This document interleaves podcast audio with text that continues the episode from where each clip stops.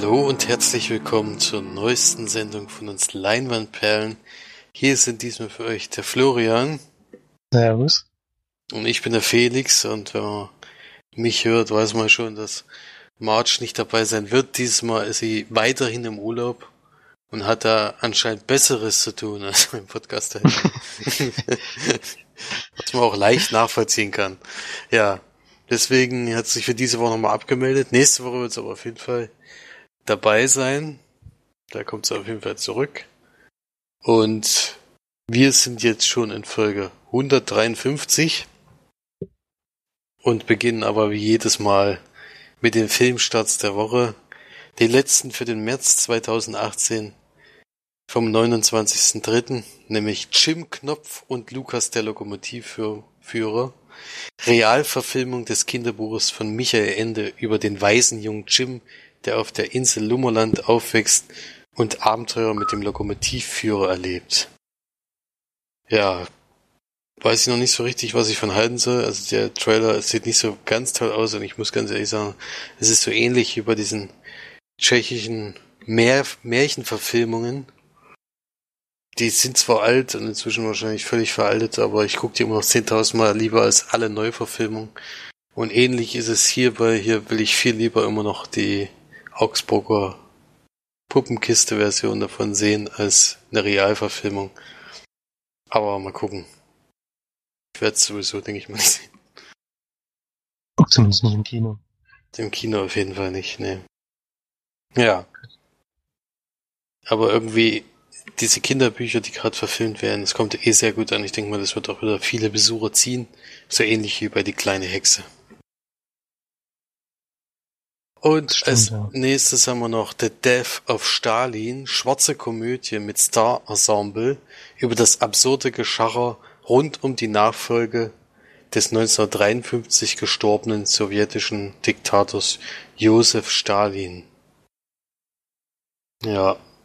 Von Nee, nicht von, den kennt man jetzt nicht, aber mit Steve Buscemi zum Beispiel in der Hauptrolle. Viele bekannte Gesichter, ja, von den Namen her, aber nicht so wahnsinnig bekannt. Schwarze Komödie ist ja immer eigentlich gut, aber denke ich mal auch wieder ein Film, der schwer zu sehen ist. Allgemein haben mhm. wir dieses, diese Woche nicht so die, die Blockbuster-Neustarts. Als nächstes dann schon Unsane ausgeliefert, der neue Steven Soderbergh-Film, der komplett mit dem iPhone gedreht wurde. Ein Stalker-Opfer, das psychologische Hilfe sucht, gerät in einen Strudel aus Paranoia und Angst. Auf jeden Fall sehr günstig produziert, weil wie gesagt nur mit der Handykamera gefilmt wurde. Bin ich mal gespannt. Ist ja so eine Art Psycho-Horror. Mal gucken. Im Kino, ja, in der Sneak hätte ich mir angeguckt. Ich den Trailer gesehen, aber der hat noch nicht so viel verraten. Ja. Aber allerdings Steven Soderbergh schon vor seinem letzten Film aufhören, das ist schon wieder neun Film. Ja, der hat das aber schon jetzt mehrfach gesagt. Der hat schon die Rückrückkehr schon lange hinter sich. Mhm. Vor uns das Meer haben wir dann noch Drama um den Hobbysegler Donald Crowhurst, der 1968 an einer Regatta um die Welt teilnahm und sich in einem unentwirrbaren Netz aus Lügen verstrickte. Colin Firth und Rachel Rice in der Hauptrolle. Habe ich auch noch nichts von gehört, ehrlich gesagt. Nee. Dann haben wir äh, bei dem Film, muss ich ganz ehrlich sagen, fällt mir auch immer nichts ein. Verbiss, verpiss dich, Schneewittchen. Bülent Ceylan spielt den Hobbymusiker Sammy, der von einer Karriere als Rockstar träumt. Dann gründet Sammy seine eigene Band, die Hammam Hard Ich bin's ganz ehrlich, ich habe mit dem Komiker noch nie was anfangen können und diese Trailer sind einfach nur zum. Also ich bin äh, ehrlich gesagt schockiert, dass, dass sowas ins Kino kommen darf und so viele andere Sachen nicht. Ja. Wird aber trotzdem, denke ich mal, genug Besucher kriegen. Ja. Dann haben wir im Zweifel glücklich eine Tragikomödie mit Ben Stiller als Vater, der mit seinem talentierten Sohn nach einer Universität sucht und an seiner eigenen Mittelmäßigkeit verzweifelt. Das würde mich jetzt zum Beispiel schon wieder mehr interessieren. Hat er denn da auch Regie geführt? Oder? Mm, ja, äh, warte mal, wir kommen mit. Steht nur mit. Wer hat denn da Regie geführt?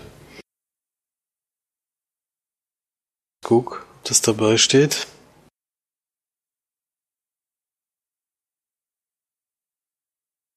Ist allerdings auch dann sehr, sehr, sehr, sehr kleiner Start. Deswegen müssen wir mal gucken, ob da hier überhaupt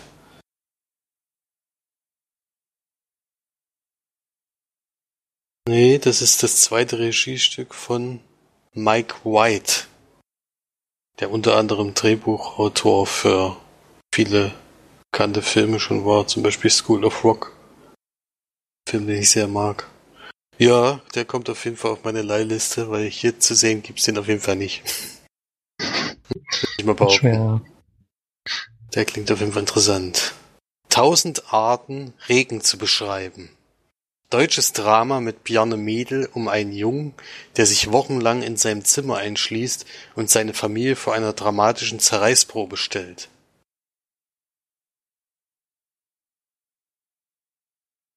Dann haben wir noch einen restaurierten Film, anscheinend steht jetzt nicht dabei von wann leider, restaurierte Fassung des deutsch-ungarischen Horrorfilms Laurin von Regisseur Robert Siegel um ein Küstenörtchen, das von einem Knabenmörder heimgesucht wird. Ich auch noch nie was von gehört. ja, steht jetzt aber nicht dabei, von wann der Film ursprünglich war. Aber das Filmplakat sieht schon sehr alt aus. Dann haben wir noch Blanca, mehrfach preisgekröntes Drama um ein Straßenkind aus Manila, das sich mit Witz, Charme, kleinen Diebstählen und ihrem Gesangstalent über Wasser hält. wahnsinnig viele Preise oder jedenfalls viele Festivals schon gewesen. Klingt auf jeden Fall interessant. Dann noch, uh, da kommen noch ein bisschen, noch, nee, noch, noch zwei Sachen, genau. Vor dem Frühling, äh, Biografie über Zviad Gamsakurdia, den ersten Präsidenten Georgiens, der durch einen Militärputsch entmachtet wird und mit einigen loyalen Anhängern fliehen muss. Mhm. Und als letztes noch aus der Türkei wieder ein Film. Schwer auszusprechen, auf jeden Fall Kaybedenler Külübü Yolda. Türkische Dramödie von Mehmet Ada Öztekin über zwei Biker und ihren verrückten Roadtrip nach Istanbul. Ja, denke da für jeden was dabei. Also ich habe schon ein paar Filme auf jeden Fall ins Auge gefasst diesmal. Von der Beschreibung her klingt die gut. Und damit kann ich weitergeben an Florian mit dem Film Charts. Ein kleines Problem.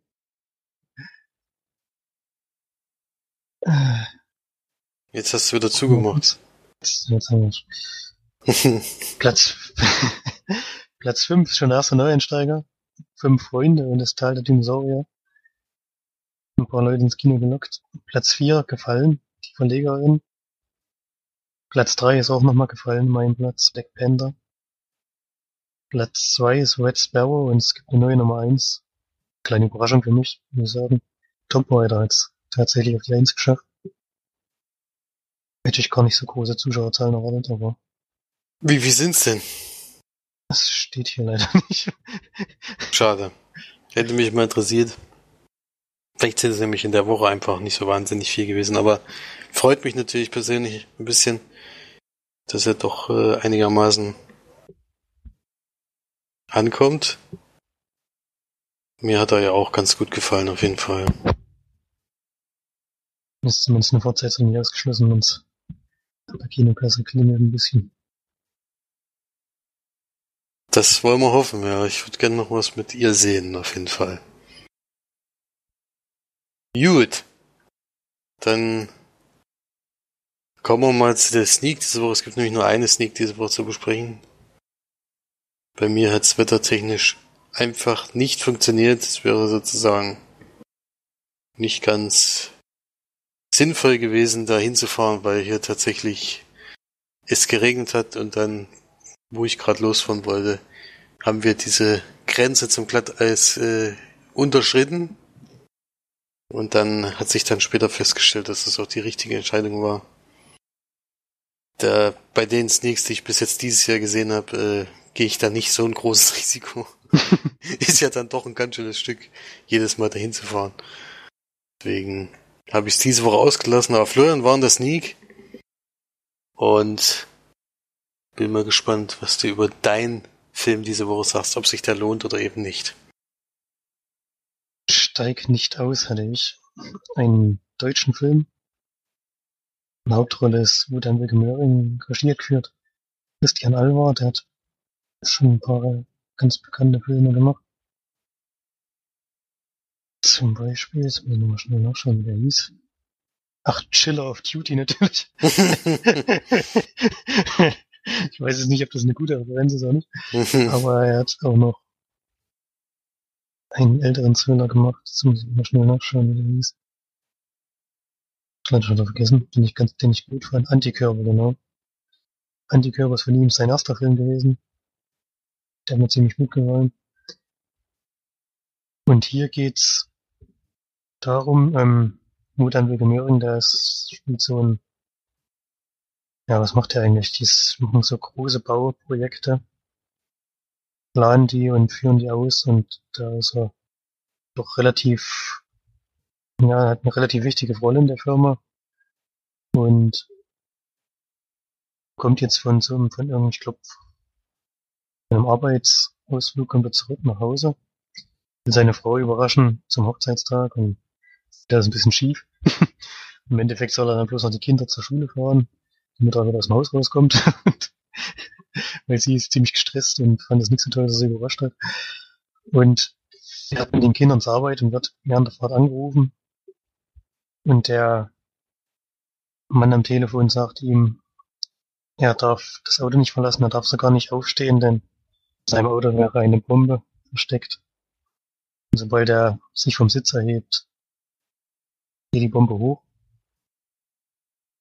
Und es ist dann doch einen großen Teil des Films ein, ein Kammerspiel in dem Auto, den Kindern, die auch nicht raus dürfen. Ähm, sie versuchen erstmal rauszukriegen, ob das überhaupt stimmt und was der Typ natürlich überhaupt will, warum der das alles macht. Ähm, der verlangt dann relativ schnell relativ viel Geld.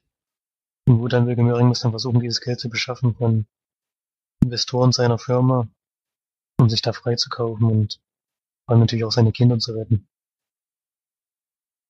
Und das Ganze ja geht dann halt so in die Richtung ähm, Beat. Ja.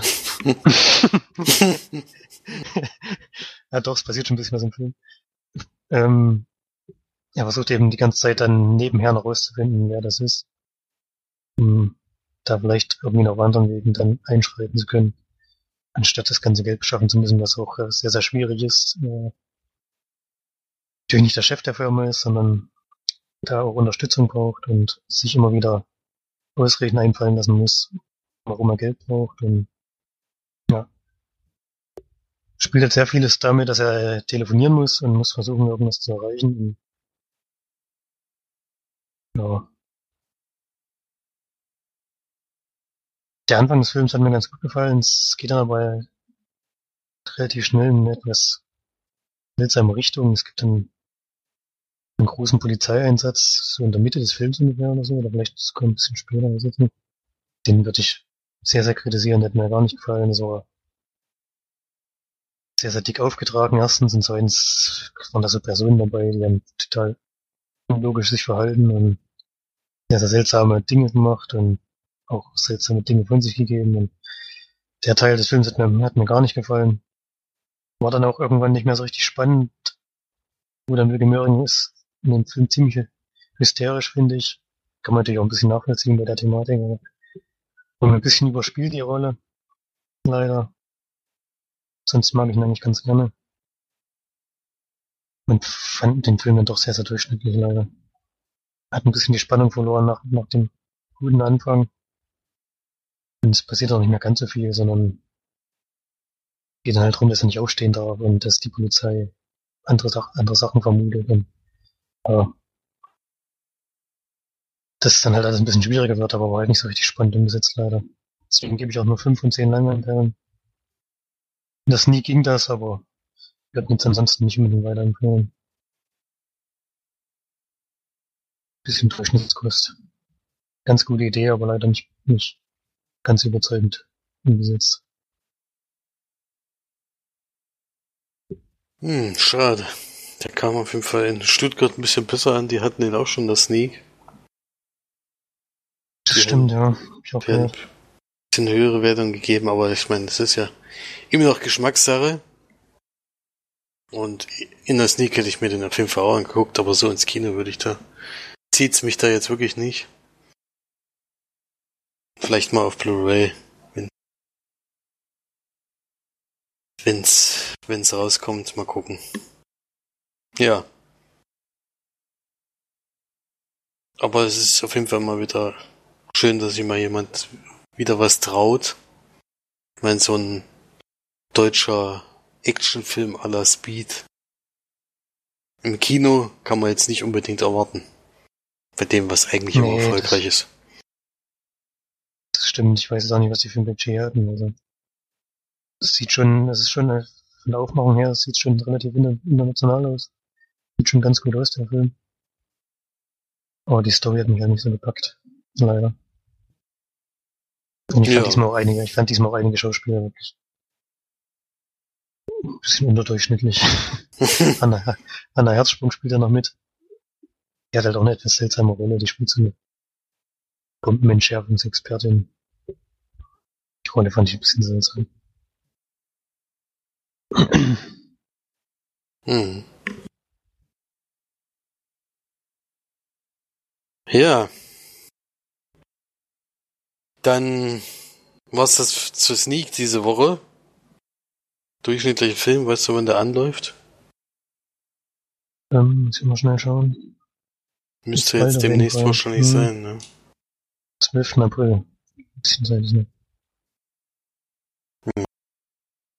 Okay, dann kann man sich den angucken, falls das jetzt euer Interesse geweckt hat. Ähm, und wir können gleich springen zu Blu-ray und Streams, denn ich schätze mal, du warst auch nicht nochmal im Kino. Nee. Nee, dann können wir gleich mit dem deutschen Film weitermachen, weil das passt ja gerade ganz gut eigentlich.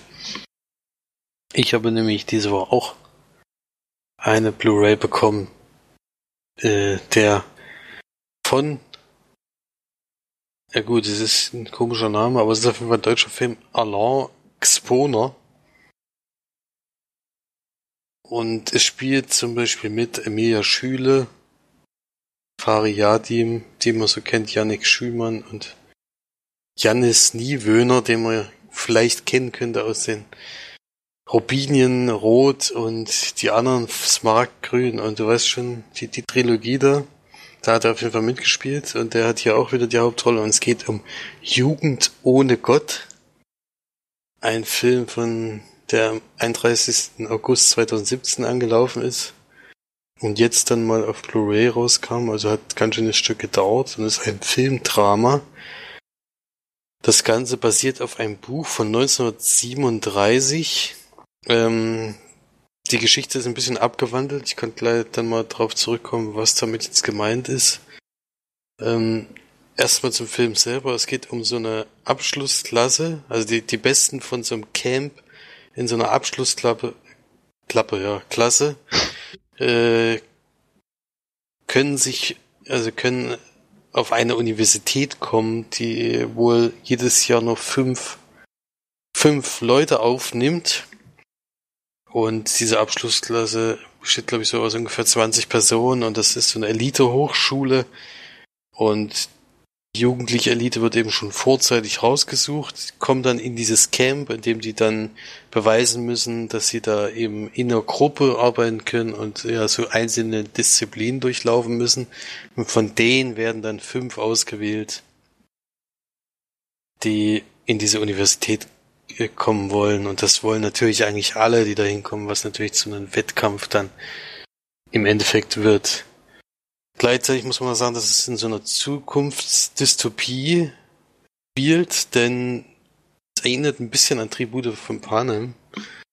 Die Welt ist in so fünf Distrikte aufgeteilt, oder einfach Distrikte klingt jetzt wirklich sehr nach Tribute, sondern in fünf Bereiche kann man es auch nennen, in der es eben von also in der klar und strikt getrennt ist von Leuten, die eben Universitätsabschluss haben, bis einen normalen Schulabschluss, bis was weiß ich und bis gar nichts, also immer weiter nach unten. Und ganz unten ist eben das, die, die, das sieht man dann auch an den Lebensstandards, die die da haben. Also es ist eine einzige Katastrophe. Und die sind eben in diesem Camp und es gibt aber auch Leute, die eben diese, dies, diese Mauern durchbrochen haben und eben als Wilde in dieser Welt leben und es kommt dann später auch zu Zusammentreffen mit solchen Leuten, äh, die so Aussätzige werden die, glaube ich, genannt, die auch von der, von der Polizei immer gejagt werden und die sich da verstecken. Und zu Beginn sehen wir erstmal, wie diese Truppe da ankommt und wie die so ihre erste Prüfung machen eine junge Dame äh, nähert sich da gleich diesen Hauptcharakter so ein bisschen an, will sich so ein bisschen mit ihm anfreunden, was aber sehr schwierig ist, weil er sehr zurückhaltend ist, dem sein Vater irgendwie vor kurzem Selbstmord begangen hat.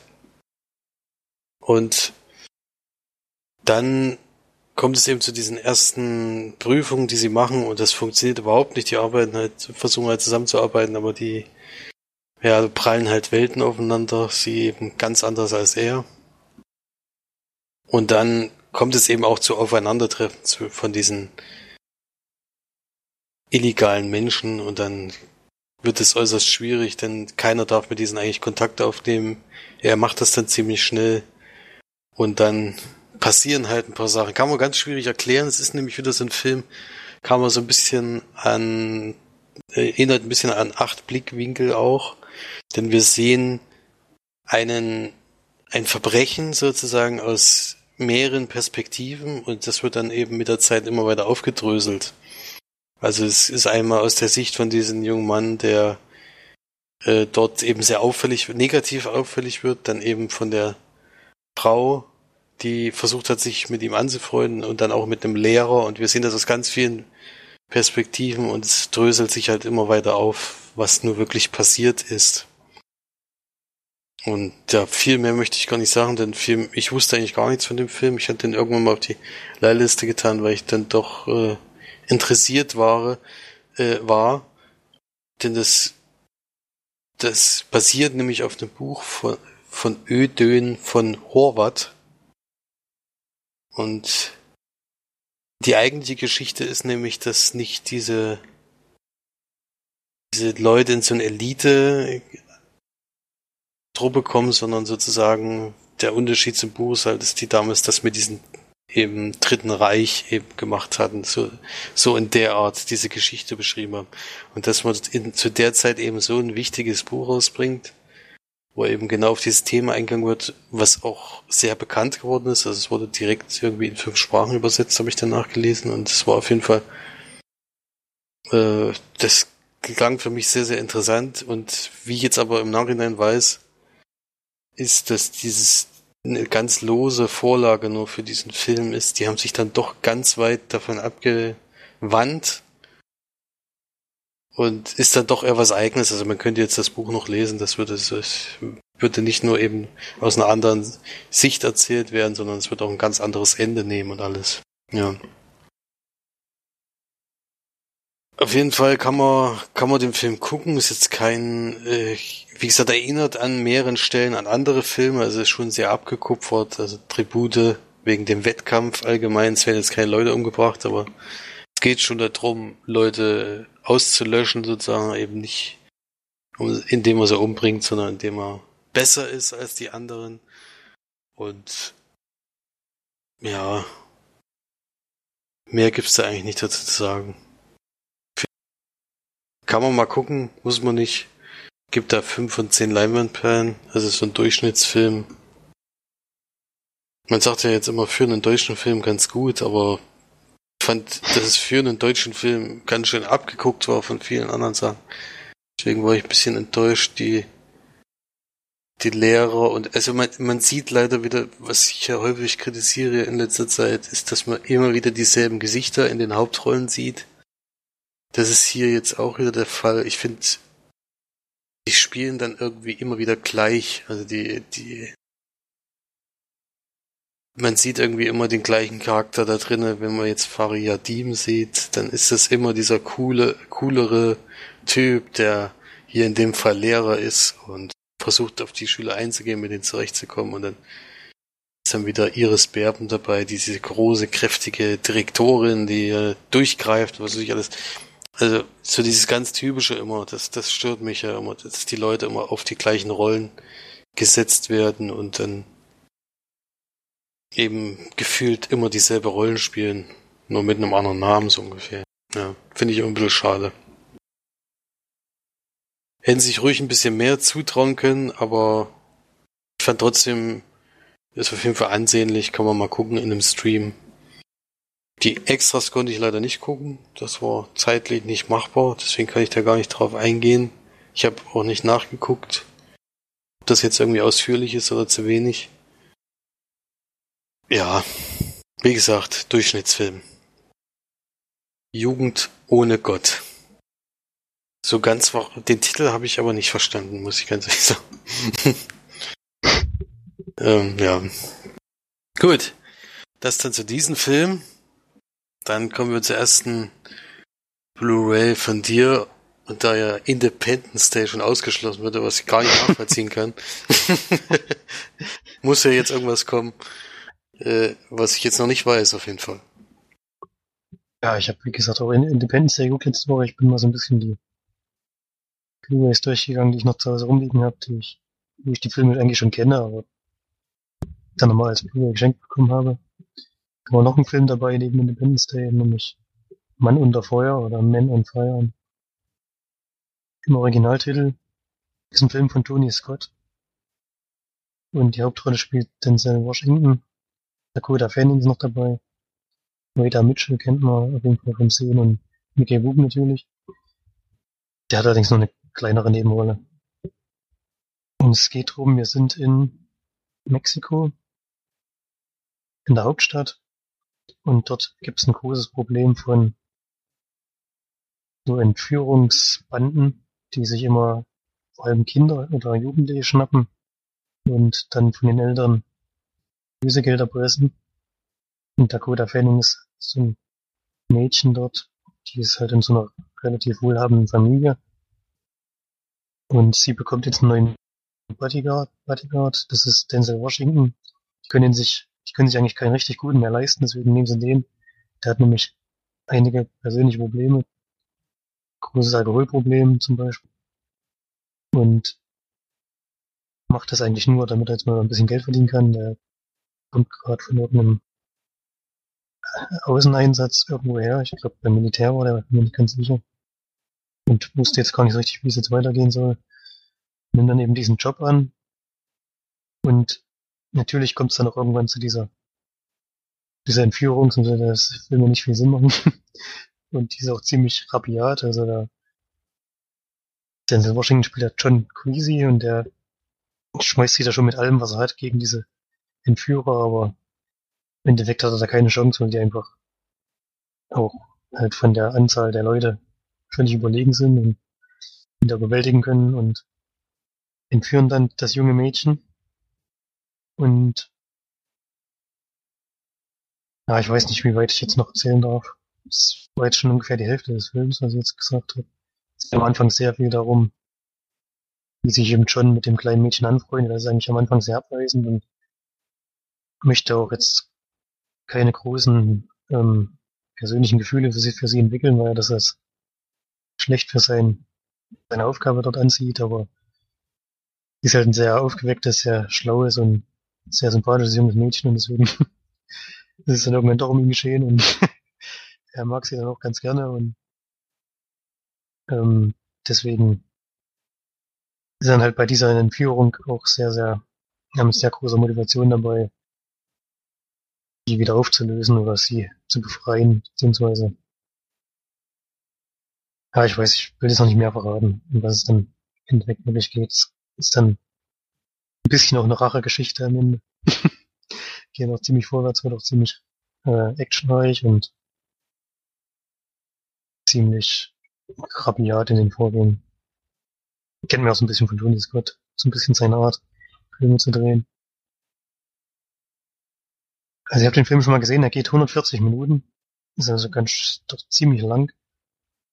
Aber einer der Filme, bei der die Länge nicht so, finde ich zumindest nicht so das ganz große Problem ist. Ich finde, der schafft es immer noch, die Spannung aufrechtzuerhalten und passiert auch wirklich sehr, sehr viel.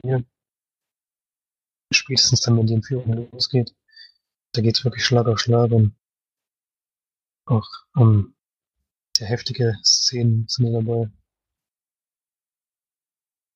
Ich habe ich hab jetzt, glaube ich, das zweite Mal gesehen. Ich, hab ihn, ich mochte ihn jetzt diesmal wieder. Ähm, ein schöner Thriller oder ja, Action-Thriller kann man sagen. In einer ganz klugen Story. Ich kannte jetzt natürlich schon das Ende. Und auch so den, den Twist im Film, den es gibt. Aber ich finde, es hat dem keinen Abbruch getan. Hat trotzdem wieder Spaß gemacht, ihn zu gucken. Er sieht auch wirklich wieder sehr, sehr, das ist auch so ein Markenzeichen von Tony Scott Film.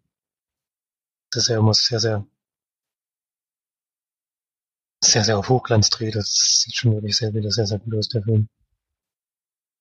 Wir sind jetzt leider schon inzwischen gestorben, also neue Filme nie nicht mehr sehen.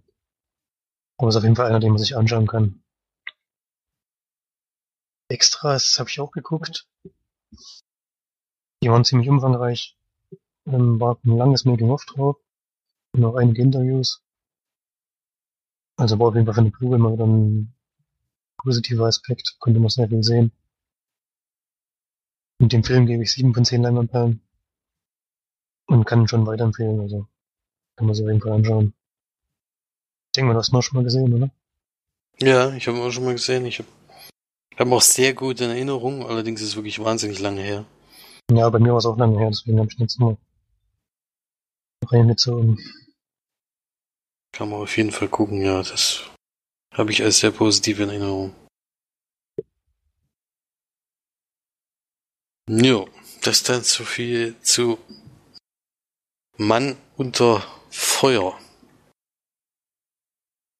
Dann komme ich mal zur zweiten Blu-ray für diese Woche. Um, der neue Film von George Clooney nach einem Drehbuch von den Coen-Brüdern, nämlich zu Bobby Con, dem Matt Damon die Hauptrolle spielt, Julian Moore sogar eine Doppelrolle und Oscar Isaac ist dann auch später noch vertreten, also schon sehr gut besetzt. Und so Bobbycon ist so eine fiktive Stadt in den USA in den 1950ern.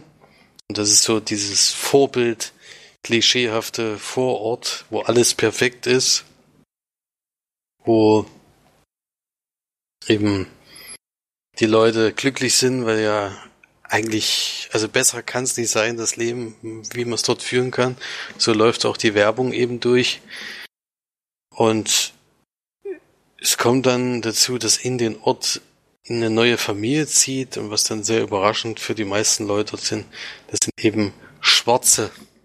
Und das führt eben zu sehr heftigen Diskussionen in diesem Ort. Und gleichzeitig lernen wir eben diese Familie von Matt Damon kennen, äh, und da kommt es eben dann eines Abends zu einem Überfall und die seine Frau wird sozusagen ermordet und die anderen eben betäubt davor. Und ja, dann führt das natürlich zu sehr heftigen Diskussionen, weil sowas gibt's ja in diesem Vorort überhaupt nicht. Das kann gar nicht sein. Und das muss auf jeden Fall was mit diesen Schwarzen zu tun haben, die ja jetzt gerade dort eingezogen sind, ja. Ja, also es beginnt erstmal so eine typische Rassengeschichte, klärt sich dann aber mit der Zeit auf, dass die gar nichts eigentlich damit zu tun haben, sondern das ist eine ganz andere, also man weiß es in dem, in dem Moment eigentlich schon, weil man sieht nämlich die Leute, die diesen Überfall da begehen. Und ja, dann kommt es eben zu ganz komischen Sachen, unter anderem dass ähm, mit Damon gar nicht so wahnsinnig traurig ist oder jedenfalls sich völlig zurückzieht und sich so ein bisschen dieser Zwillingsschwester, das ist die Julia Moore spielt, wie gesagt, beide, der Zwillingsschwester ein bisschen annähert, was sein Sohn halt sehr komisch vorkommt und all sowas und dann entspinnt sich da so eine ja, komische Geschichte daraus, die so ein bisschen gesellschaftskritisch natürlich sein soll, weil eben diese Vorurteile da sehr klar und deutlich zum Vorschein kommen, die man, die es ja nicht nur damals gab, sondern die es wahrscheinlich heute auch noch gibt. Und ja, ansonsten kommt es eben dann, er geht dann wieder arbeiten und hat dort seine Problemchen, weil die Leute alle ihr Beileid aussprechen, was ich, er will eigentlich nur noch für sich sein und zieht sich völlig zurück. Und dann kommt noch so ein, dann eben dieser Oscar Isaac Charakter, so dieser Versicherungstyp, der dann eben klären muss, weil sie eben auch eine Lebensversicherung hatte, ob das äh, ob die Summe ausgezahlt werden kann und was weiß ich alles. Also ganz komischer Film, der, der, wo ich jetzt nachgelesen habe, die Coen-Brüder hatten den in den 80er Jahren schon geschrieben, hatten den aber dann auf Eis gelegt, weil sie dann doch nicht so spektakulär fanden. Und jetzt, wie ich dann gehört habe, ist dann im Nachhinein diese Geschichte mit, also diese, diese Geschichte mit der Matt Damon Familie, die gab's schon, aber das mit den Nachbarn, dass da eben sagen Afroamerikaner einziehen und dass die da beschuldigt werden, dass das aufgrund dessen ist und dass die da so extreme Vorurteile hatten, dass das eigentlich nur jetzt dazu geschrieben wurden, um das eben noch so ein bisschen aufzupeppen. Und da muss ich ganz ehrlich sagen, das, das passt irgendwie nicht so richtig zusammen, weil einerseits versucht er eben satirisch zu sein, Andererseits soll er eben lustig sein, was irgendwie überhaupt nicht zum Tragen kommt. Es gibt, glaube ich, eine Szene in dem ganzen Film, die hat man auch im Trailer schon gesehen, die so ein bisschen amüsant ist, aber ansonsten ist es überhaupt nicht lustig. Und irgendwie passt, passt das nicht so ganz, was da, was da gezeigt wird. Also, gesellschaftskritisch ja, aber irgendwie auch nicht. Es hat dann irgendwie keine Konsequenzen. Äh, und die eigene Geschichte ist dann eben auch nur durchschnittlich. Also es war ein ganz komischer Film, der ist ja auch wahnsinnig gefloppt und hat auch nicht so, so ganz tolle Kritiken bekommen. Ich habe jetzt trotzdem angeschaut, was mich doch interessiert hat. Aber ich kann wirklich nicht empfehlen, leider. Also ganz schön enttäuschend. Und kann da nur drei von zehn Leinwandperlen geben für Suburbicon. Und zu den Extras, die konnte ich dann allerdings gucken. Das besteht aus, glaube ich, fünf Featurettes, wenn ich es jetzt nicht, nicht, nicht verwechsel. Oder vier. Und die gehen ungefähr insgesamt 48 Minuten. Also die kann man alle zusammen anklicken und dann kann man nachgucken. Das geht ungefähr 48 Minuten und ist unterteilt in mehrere Aspekte. Im ersten Moment geht es erstmal nur um die Musik, wie die ausgewählt wurde, wie die eingespielt wurde von dem Orchester. Es war wohl ein sehr bekannter ja, Komponist, den, den kannte ich jetzt nicht. Der mit vielen Filmen zu tun hatte, weiß ich nicht, aber da wurde halt sehr großen Wert drauf gelegt, eben zu zeigen, wie diese Filmmusik entstanden ist. Und dann geht's natürlich noch um den Film allgemein und wie George Clooney dazu gekommen ist, diesen Film zu machen und all sowas. Ja. Ja, weiß nicht. Hat er sich irgendwie keinen Gefallen damit getan? Ich meine, die Coen-Brüder schreiben immer gute Drehbücher, aber irgendwie habe ich mich auch die ganze Zeit im Film, ich habe das erst danach ge gelesen, dass das eben dazu geschrieben wurde und ich habe irgendwie in dem Film schon immer das Gefühl gehabt, das passt irgendwie nicht so richtig zusammen. Das ist irgendwie nur Mittel zum Zweck. Deswegen hat das dem Film auf jeden Fall nicht gut getan. Naja, kann ich leider nicht unbedingt empfehlen, auch dir nicht. Ist ja schon, denke ich mal, die George Clooney-Filme haben wir schon einigermaßen alle geguckt, aber die kann ich, ich hier wirklich... Gar nicht, ich habe noch gar nicht so viele George Clooney-Filme gesehen. Nee, es gibt ja auch noch nicht so wahnsinnig viele, aber so diese ja. Monuments Man und äh, oh, mit dieser äh, Gute Nacht, äh, nee, wie Regie hier. Good Night and Good Luck, genau. Und The Ides of March, den fanden wir auch gut. Ja. So viele Filme hat er jetzt noch nicht gemacht, aber hat schon ein bisschen was, was man auf jeden Fall gesehen hat. Ja. Nee, kann ich leider nicht empfehlen. Hm, schade. Das ist eigentlich so eine Kombination, wo man denkt, da könnte irgendwas Gutes bei rauskommen. Schief gegangen. Ist irgendwie nicht so toll gewesen, nee. Hm, okay, dann was ist der zweiten Blu-ray für diese Woche. Und du hast aber auch noch einen Film schauen können und da bin ich gespannt, ob das jetzt wieder einer ist, den du schon kennst oder war es da was Neues? Das war was Neues, war keine Blu-ray diesmal, sondern bei Netflix habe ich geguckt. Mr. Holmes. Ein Film von 2015. Will Conten hat Regie geführt. Was er noch gemacht hat. Mal schnell schauen. Das kenne. Nee, die Schöne und das Biest, die hat er jetzt noch gemacht, den Neues, den neuen. Den hab ich noch, hab ich noch nicht gesehen. Nee, die anderen Filme von ihm kennen wir noch nicht. Und Ian McKellen spielt die Hauptrolle. Der spielt, wie der Titel natürlich schon sagt, Sherlock Holmes. Ich habe ja früher, ähm, ich glaube, ich habe alle Bücher gelesen mit Sherlock Holmes. Zumindest habe ich immer noch welche gesucht, die ich noch, die ich noch nicht kenne und habe keine mehr gefunden. also gehe ich davon aus, dass ich alle gelesen habe. und wir haben aber hier diesmal ähm, Sherlock Holmes in einer etwas anderen Rolle. Er ist nämlich jetzt 93 Jahre alt, hat sich aus London zurückgezogen, aufs Land, in so ein ganz kleines Landhaus, hat dort noch eine ähm, Haushälterin sozusagen, die wird gespielt von Laura Lino, die hat einen kleinen Sohn. Und mit diesem Sohn freundet er sich während des Films so ein bisschen an. Es geht darum, dass er so langsam dement wird. Ihm immer wieder Sachen nicht mehr einfallen. Es kommt immer wieder ein Arzt, der ihn untersucht. Und er versucht aber, seinen letzten Fall nochmal aufzuschreiben. Denn die, der Arthur Conan Doyle hat ja die Romane immer so geschrieben, dass sein Assistent, Watson halt sozusagen die Geschichte erzählt. Und hier in dem Film geht es halt darum, dass Sherlock Holmes sagt, die Geschichte ist falsch aufgeschrieben worden. Der Watson hat die so erzählt, dass sie halt nicht ähm, dieses dramatische Ende hat, was sie vielleicht wirklich hatte, sondern dass sie gut lesbar ist, dass sie sich gut verkaufen lässt und das, das möchte er gerne richtig stellen. Versucht, versucht dieses Buch zu schreiben, halt mit dem, mit dem Hindernis, dass ihm immer wieder Dinge entfallen, beziehungsweise dass er Sachen gar nicht mehr weiß, sondern sich wieder irgendwie ins Gedächtnis zurückholen muss.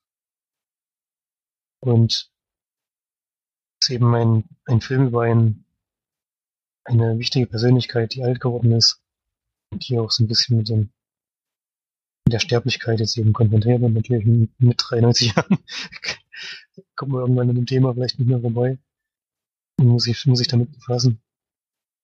Und ja, es ist ein sehr, sehr ruhiger Film. Man muss sich darauf einlassen.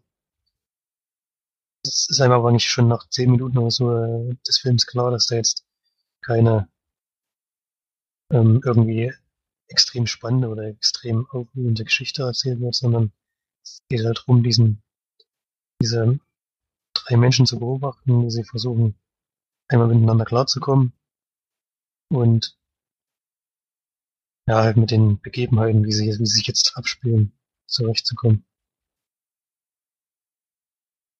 War für mich ein bisschen schwierig, Sherlock Holmes in dieser Rolle zu sehen. ich kannte sonst immer halt als sehr gewieften und sehr schlauen Menschen. Das ist, auch, das ist hier vielleicht auch noch, aber er kann es halt mehr so ähm, überbringen, weil, weil das Alter ihm halt im Weg steht. Fand aber die Geschichte, die Geschichte gut erzählt und hat mir auch wirklich gut gefallen. Muss halt wirklich damit, also muss ich wirklich darauf einlassen, dass, dass es sehr ruhig erzählt ist. Ein bisschen um Freundschaft, ein bisschen um, ja, in dem Versuch, um die Menschen bei sich behalten zu können und nicht ähm, nicht in Einsamkeit dann sozusagen seine letzten Tage verbringen zu müssen.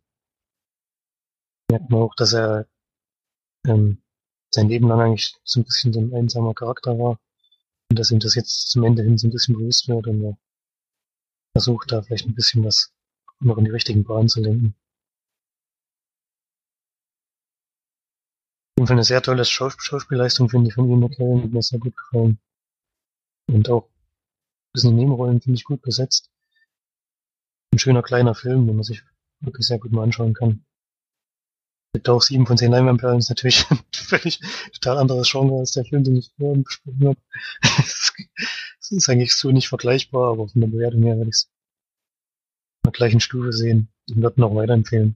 Kann man sich wirklich anschauen. Hm. Okay. Ein, ein Film, bei dem ich dir dann nicht zustimmen kann. Und die March auch nicht. Wir hatten uns nämlich sehr, sehr durchgequält durch diesen Film. Ich hatte damals ausgeliehen. Das hat zu mehreren Beschimpfungen von Seiten von March geführt. Was auch gerechtfertigt war, weil wir haben uns, es war schon wahrscheinlich langweilig die ganze Zeit gewesen, also muss man schon echt zugeben, aber da sind wir dann doch mal wieder unterschiedlicher Meinung, ist aber auch okay so. Uns hatte der nicht gefallen. Aber ich kann mich da jetzt auch an keine Wertung mehr erinnern. Hm. Oh, wahrscheinlich nicht so überragend. nee, nee. Ich weiß auch nicht, ob wir den damals schon hier besprochen haben oder ob das sogar noch vor der Zeit war, wo wir den Podcast gemacht haben. Ich weiß es nicht. Ja, nee, da sind wir nicht einer Meinung. Aber vielleicht ja beim nächsten Film, denn Florian wird ihn auf jeden Fall auch noch zu sehen bekommen, denn es ist wieder soweit gewesen. 20th Century Fox mag uns sehr und hat uns wieder mal eine Rezensions Blu-ray zukommen lassen, was mich natürlich sehr gefreut hat. Und diesmal ist es dann Battle of Sexes gegen jede Regel. Eine Filmbiografie von Jonathan Dayton und Val Valerie Faris Woher kennt man die beiden? Die haben nämlich, das ist nicht den ihr erster Film, sondern die, die, den ihr Debüt war zum Beispiel Little Miss Sunshine, was wohl sehr äh, ein sehr, sehr beliebter Film ist. Und die machen irgendwie doch sehr selten Filme, also das sind schon in großen Abständen. Und jetzt kommt eben dieser neue Film Battle of Sexes von den beiden und es beruht auf also es ist eine wahre Begebenheit. Es ist ja, wie gesagt, eine Filmbiografie über die Tennisspielerin Billie Jean King, die 1972 fordert, dass Frauen wie Männer das gleiche Preisgeld im Tennis bekommen. Denn die Unterschiede sind da sehr gravierend. Also es ist, wird beschrieben mit, dass die Frauen achtmal weniger für einen Turniersieg bekommen oder als Prämie bekommen als, als Männer und das möchte sie ausgeglichen haben, was die Leute vom VTA ablehnen und sagen, nee, die Leute wollen eher die Männer sehen, was aber dann nachweislich nicht stimmt, denn auch beim Damen-Tennis sind genauso viele Zuschauer wie bei den Männern, aber sie lassen sich da nicht drauf ein. Was dazu führt, dass sie sich mit einer Gruppe von Tennisspielern dazu entschließt, ihr eigenes, ihr eigene Turnierserie zu starten und dort eben die besten Tennisspielerinnen einzuladen und dann eben die Sachen, das, das aus Protest gegen die anderen eben, was dann natürlich bei beiden Seiten für Unmut, äh, zu Unmut führt. Und das läuft sogar relativ gut, denn die Leute gucken sich das gerne an und unterstützen das gerne.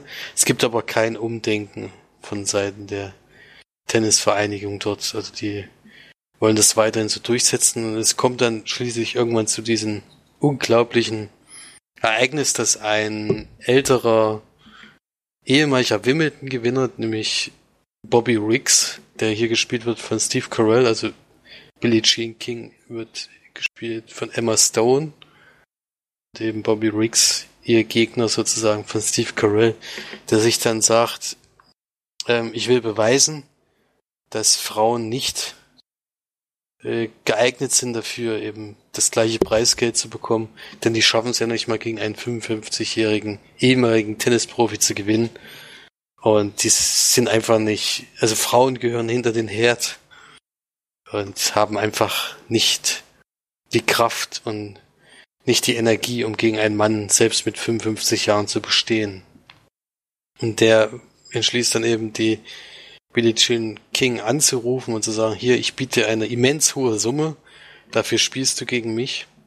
Und sie lehnt das aber ab und sagt, sowas möchte ich nicht machen, das mache ich auf gar keinen Fall. Und die wird aber dann kurz darauf von einer Australierin besiegt, die auch schon jahrelang eben in den Top 5 der besten Tennisspielerin ist. Und mit dem Sieg schafft sie es dann eben auf Platz 1 zu kommen. Und dann versucht es eben der Bory Reeks bei ihr. Und da klappt es dann. Und sie entscheidet sich dann eben das zu machen und will gegen ihn spielen. Wie man dann eben leider mitbekommt, ist, dass das sang- und klanglos untergeht, was natürlich zu sehr, sehr großen Gelächter in der ganzen, ganzen Tennisgemeinschaft führt und was eben der Beweis dafür sein sollte, dass eben äh, die Frauen da nicht nichts zu suchen haben eigentlich und erst recht keine Preisgelder in der Höhe bekommen sollen. Und dann entschließt sich eben diese Billie Jean King gegen ihn anzutreten und ihm zu zeigen, dass das, dass das Quatsch ist, was er da erzählt. Ja. Das ist dann im Endeffekt die Geschichte des Films, was ja wie gesagt auf einer auf was eben wirklich passiert ist und wie man dann auch eben später merkt, unglaublicherweise ist das genauso passiert wie in diesem Film, weil was der dann, dieser Bobby Riggs, veranstaltet, bevor dieses Spiel ist, ist einfach, also man greift sich echt die ganze Zeit an den Kopf. Also der, erstens diese Interviews, die er da führt und diese Pressekonferenzen und äh, diese Show-Tennisspiele, die er da macht, also die sind so absurd die meiste Zeit, dass du echt denkst, das kann einfach nicht wirklich so passiert sein. Aber es ist tatsächlich so gewesen. Und ja, es kommt dann eben auch zu diesem großen Match, kann man sich ja vorstellen. Und das ist bis heute das Tennismatch mit den meisten Besuchern. Es waren irgendwie über 30.000 in so einer Halle. Das hat seitdem nicht mehr gegeben und auch mit den meisten Zuschauern von Fernsehern. Also das, das irgendwie 90 Millionen Zuschauer und 30.000 im Stadion. Also es ist auf jeden Fall das größte Event überhaupt jemals im Tennis gewesen. Und das ist schon erstaunlich, dass eben dieses Aufheizen gegenseitig eben dazu geführt haben, dass fast äh, also sehr, sehr viele Leute sich entschlossen haben, dieses Spiel zu gucken. Und da gibt's natürlich auch wieder zwei Seiten, wo man merkt, äh, die einen sind eher für ihn, weil sie natürlich beweisen wollen, dass Frauen wirklich äh, eigentlich hinter den Herd gehören und die anderen sind natürlich für die Frauen, weil die endlich mal was durchsetzen will. Eine Geschichte, die ich nicht kannte, muss ich ganz ehrlich zugeben. Habe ich noch nie von gehört, dass es das mal gegeben hat. Und vor allen Dingen in der Art und Weise, wie das damals abgelaufen ist, wirklich erstaunlich. Und ja, ein guter Film. Kann ich, kann ich auf jeden Fall empfehlen. Emma Stone macht das wirklich toll und Steve Carell. Also der sieht dem auch wirklich ziemlich ähnlich, diesen diesem Bobby Riggs, Emma Stone ist halt äh, bisschen verunstaltet worden mit einer katastrophal hässlichen Brille, aber das, die haben sie nun mal damals aufgehabt, da kann man ja nichts dran ändern. da sah sie schon sehr komisch aus zwischenzeitlich und ja, ein Film, der auf jeden Fall viel auf dieses Duell setzt, aber am Anfang, das fand ich ein bisschen schade, so eine Liebesgeschichte damit reinbringt, die ja, die nicht ganz so stimmt, wie es eben in Wirklichkeit gewesen ist. Man hätte ja darauf kommen können, was dann passiert ist, oder man hätte das vielleicht am Ende auch schreiben können, so wie es dann auch da stand. Also es gibt ja natürlich im Abspann nochmal ein bisschen was nachzulesen. Aber ich hätte es jetzt in dem Film nicht unbedingt gebraucht, weil das verlängert den Film. Der geht nämlich über zwei Stunden. Das hätte man nicht gebraucht, diese diese Liebesgeschichte, die hätte man ruhig rausstreichen können, wäre einfach nur auf dieses wahnwitzige Duell eingegangen, was wirklich hohe Wellen geschlagen hat. Das hat, war einfach viel, viel interessanter als das, äh, das, was davor war. Das war, gefühlt war das wieder da, nur dazu da, um den Film ein bisschen zu verlängern. Dabei ging der ja schon lang genug. Ja. Auf jeden Fall eine interessante Geschichte. Äh, die zu den Extras selber kann man auch einiges sagen. Das fand ich sehr interessant, denn die Billie Jean King ist jetzt natürlich schon im hohen Alter, hat sich aber nicht nur dazu bereit erklärt, bei diesem Film die ganze Zeit dabei zu sein, sondern eben auch zu einem sehr ausführlichen Interview, wo sie eben drauf eingeht. Der Bobby Reeks ist schon 1995 verstorben. und ist aber auch sein Tennistrainer damals noch. Der war zu dem Zeitpunkt jünger, also wo dieses Match war. Also er, er war ja da schon 55. Der äh, ist da unter anderem auch mit dabei gewesen und hat auch den Steve Carell trainiert, was ihm nämlich wirklich sehr besonders war, was zwar zu sehen ist, aber trotzdem sehr besonders war. Es spielt in dem Moment wirklich Emma Stone gegen Steve Carell. Nicht irgendwie irgendwelche Tennisspieler, die dann Perücken aufhaben und dieselben Klamotten anziehen, sondern spielen wirklich die beiden gegeneinander, was natürlich dazu führt, dass das Spiel sehr langsam aussieht. die können jetzt natürlich nicht so, so reinhämmern wie die in Wirklichkeit. Aber ich fand es auf jeden Fall sehr interessant, dass sie, der hat sie wirklich ein halbes Jahr, also so sagen sie es, ich, man weiß ja immer nicht, gar nicht genau, ob das alles so stimmt, wie das da gesagt wird, aber er hat auf jeden Fall ein halbes Jahr studiert, wie Bobby Wicks gespielt hat, er hat eben auch sehr viele Faxen gemacht und all sowas und hat immer provoziert. Die ganze Zeit. Und bei ihr war es ähnlich, die wurde auch äh, sehr von eben der wahren Billie Jean dann eben trainiert und hat auch versucht, dieser, wie sie aufschlägt und wie sie eben schlägt, alles genau nachzumachen. Das fand ich sehr interessant. Ob dann zwischenzeitlich auch mal andere Tennisspieler zu sehen waren, das kann ich natürlich nicht sagen. Manchmal sieht man das eben von oben und alles. Aber diese Nahaufnahmen, wo wirklich äh, von der Seite eben auf das Spiel gezeigt wird oder eben von, ja, so, so wie man Tennisspieler allgemein eben guckt, so da sieht man eben, dass da Emma Stone oder eben Steve Carell da spielen. Oder es ist jedenfalls ein sehr guter Fake, dann habe ich es einfach nicht gesehen. Dann haben sie es wirklich sehr genau ausgesehen. Aber so langsam wie das Spiel zwischenzeitlich ist, kann das schon sein, dass die, die beiden das auch wirklich waren. Ja. Und dann geht es natürlich noch darum, dass äh, wie die Regisseure auf dieses Thema allgemein gekommen sind und äh, wie sie es umsetzen wollten und die wahre Geschichte eben dahinter war. Und da sieht man dann eben wirklich diese, diese Dreistigkeit, dieser Mann hat er die meiste Zeit, dass sie, dass das wirklich damals so abgelaufen ist. Ich meine, der äh, unter anderem geht er zum Spiel in einer Jacke, weil er dafür 20.000 Dollar, glaube ich, kriegt. Da steht Sugar Daddy drauf und die muss er das ganze Spiel über anbehalten. Das ist echt so, das ist so dumm. Und solche Sachen. Und das, und es kommt noch viel, viel an, also das ist jetzt nur ein ganz kleines Ding von vielen, vielen anderen Sachen, die da passieren. Und er schaukelt sich da auch so dermaßen auf. Also ich glaube, am Anfang ist er gar nicht so dieser Charakter, dieser, der, der wettet halt wahnsinnig gerne und hat auch sehr viel Geld eben darauf jetzt gewettet. Und dass das da sich so aufschaukelt zu so einem Wahnsinns-Event, das war, glaube ich, gar, hätte, glaube ich, keiner damit gerechnet. Ja. Ja, okay. Das dann zu Battle of Sexes. Ich gebe sieben von zehn Leinwandperlen und äh, werde dir den auf jeden Fall nächste Woche mitbringen und den kannst du auf jeden Fall gucken. Der ist wirklich ja, erstaun erstaunlich. Ja, ich, ja, ich auch machen, ja, Kinderbuch. Interessant. Ja. Kann ich auf jeden Fall empfehlen. Ja. Das dann zu Battle of Sexes gegen jede Regel. Und das war's dann schon zu dem Film diese Woche. Naja, waren ja schon ein paar. Wir haben ja schon ein paar gesehen wieder. Äh, ansonsten, was haben wir noch so gemacht? Haben wir noch eine Serie zu Ende geguckt? Also ich jetzt nicht.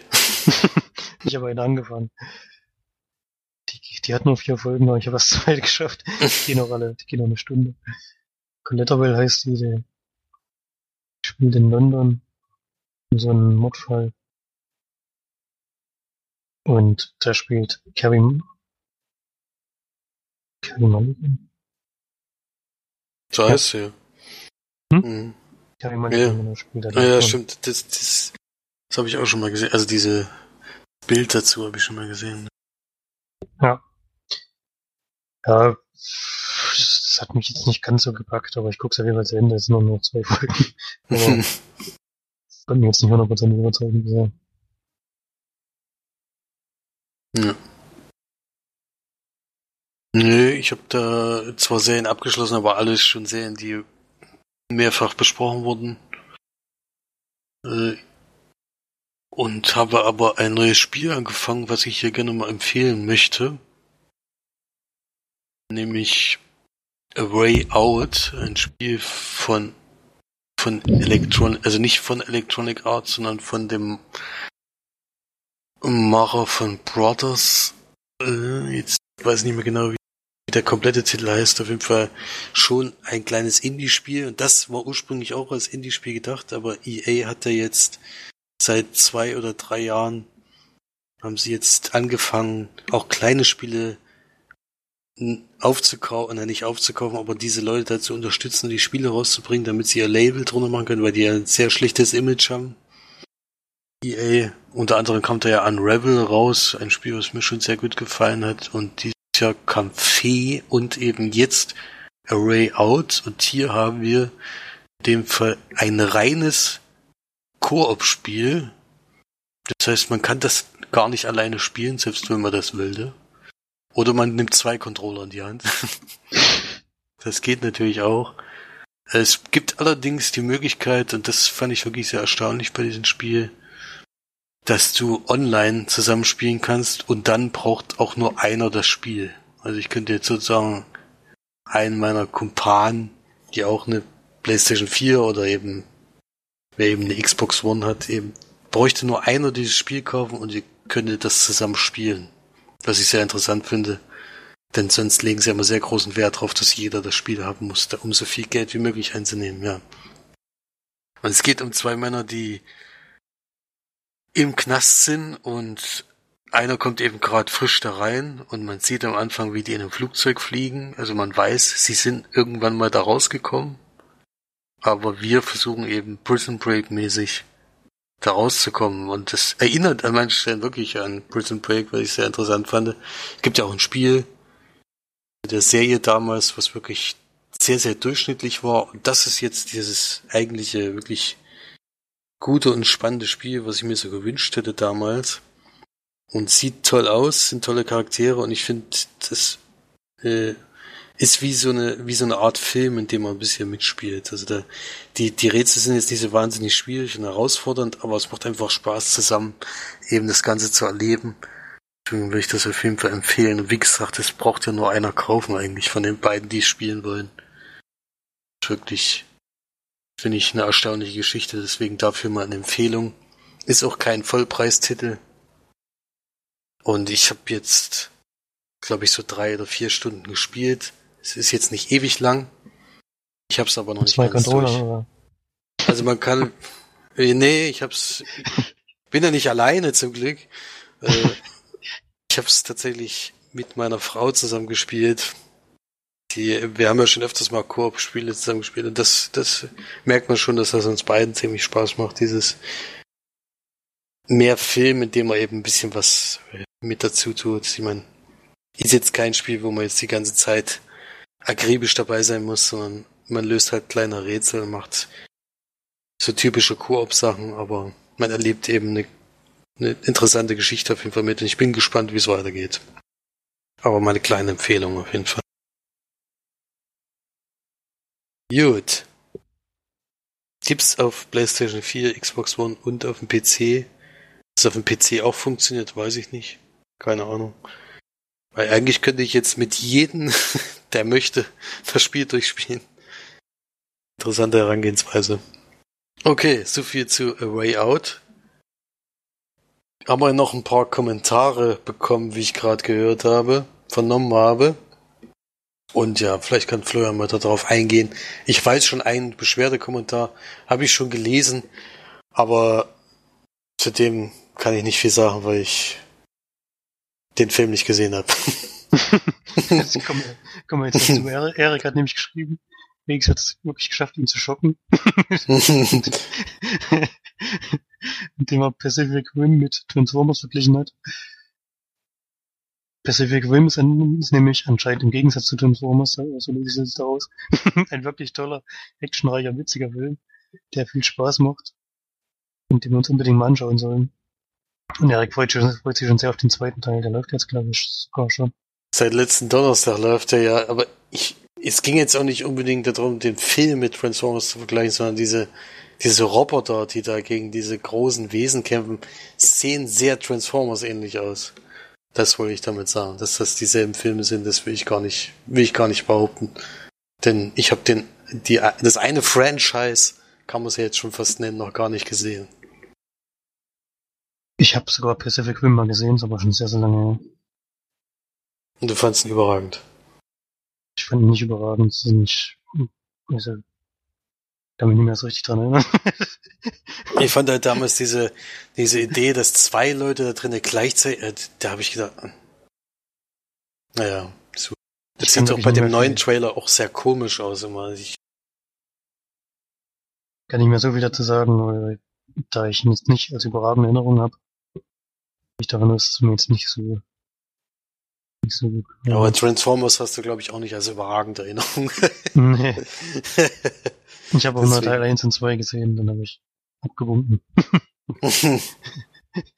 Kann ich nachvollziehen. Und dann haben wir noch einen Kommentar von der Steff. Die kritisieren uns auch, wir bewerten zu streng. ich weiß nicht genau, in welchem Film sie es gerade festmacht, aber wie Death Day, so wie das für mich klingt, ja. Aber du hast doch auch 5 von 10 gegeben, oder? Ich habe 5 ja. von 10 gegeben. Achso, na gut, dann warst du zu streng. ich glaube, du warst aber damals auch zu streng, du hast ja auch 5 von 10 gegeben. Ja, ich fand mir auch, also von der Besprechung her fand ich ihn schlechter als du. aber macht ja nichts. Ähm, es stimmt natürlich, dass wir wirklich streng werden, denke ich auch.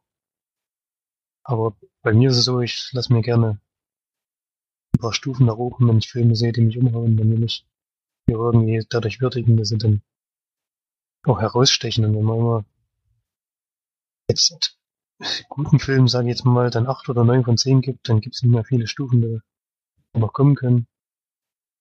Deswegen bewerte ich gute Filme oft mit sieben von zehn, was für mich schon eine wirklich ziemlich gute Bewertung ist. Ist ja schon eine Empfehlung eigentlich. Das sind, ja, das sind wirklich auch Filme, die ich auch weiterempfehlen würde. Deswegen. Wenn bei mir halt ein Durchschnittsfilm ist, dann ist es eben eine 5 von 10, weil das eben genau die Hälfte ist. Das ist halt so dieses Kriterium.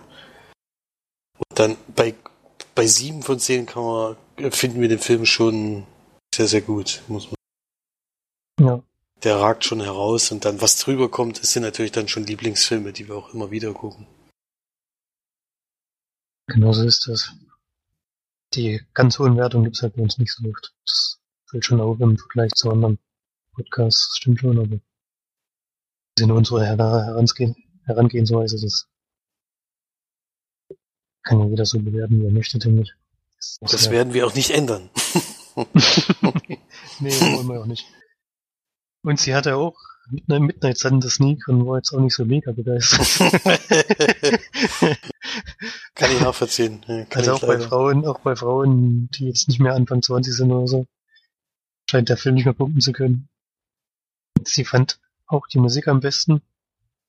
War das Einzige, was er emotional fand. Und sie hatte im Kino zwei Mädels neben sich sitzen, die noch knapp die Zielgruppe waren und die haben zuerst die ganzen tollen Sprüche mal angefeiert. Die irgendwie nicht so lustig waren, fand ich. Und zum Schluss haben sie Rotz Wasser geholt. Das ist ja das, was ich letzte Woche gesagt habe. Ich denke, das ist so das Alter. 14 bis 18 oder so. Da, da funktioniert der Film wahrscheinlich. Und ansonsten eher nicht. Die leben halt noch in der Traumwelt, in der solche Beziehungen wirklich stattfinden. naja. Und sie gibt vier von zehn Leinwandperlen. Schon wieder mehr als wir, also das ist äh, cool. Aber nicht viel. Wo Leute am Fluss Gitarre spielen und auf einmal Menschenmassen dahin strömen. ja, das ist wirklich. Ja, das ist nach einer wahren Begebenheit vielleicht, ja. Nee, also für mich war das gar nicht. Ich weiß ja nicht, war erschreckend. Ich bin froh, dass der jetzt nicht äh, schon im Kino läuft, dass den kein anderer Podcast mehr sehen muss. Also wirklich, nee, kann man gar nicht. Wir waren doch nicht die einzigen, oder? Ich habe den sonst nirgendwo. Ich glaube, wir waren nicht nur die einzigen, ja. Ich, ich bin doch nicht böse drum, weil die, die armen Leute, die das noch sehen müssen, die Tut mir jetzt schon leid. Die Podcaster sind halt alle nicht mehr Anfang 20, glaube ich. ich Selbst da hätte ich den Film gehasst, ja. Gut. Und so viel zu unserer Folge 153. Die nähert sich immer weiter dem Ende. Wir haben aber auch jetzt lang genug gequatscht, denke ich. Und wir sind nächste Woche auf jeden Fall sogar an einem Ort. Ich hoffe, es klappt auch, dass wir da, da zusammen aufnehmen können. Und dann ist March auf jeden Fall wieder dabei und hat vielleicht auch ein paar Filme mitgebracht. Und wir wissen es gar nicht. wir wissen nicht, was im Urlaub. Wir wissen nicht, was im Urlaub macht, ob sie da großartig Filme guckt oder ob sie da überhaupt Zeit dazu gefunden hat. Ich weiß es nicht. Aber sie hat ja auf jeden Fall noch ein paar Aufhalte, die sie noch zu besprechen hat. Also da, daran wird es nicht scheitern. Und wir gucken auch wieder ein bisschen was. Ihr guckt am besten auch ein bisschen was. Geht fleißig ins Kino. Guckt mal eine Runde Tomb Raider. Äh, oder eben andere schöne Sachen, die gerade laufen. Und wir gucken mal, was wir diese Woche sehen und besprechen das dann nächste Woche wieder. Bis dahin, eine schöne Woche, eine schöne Zeit. Tschüss. Tschüss.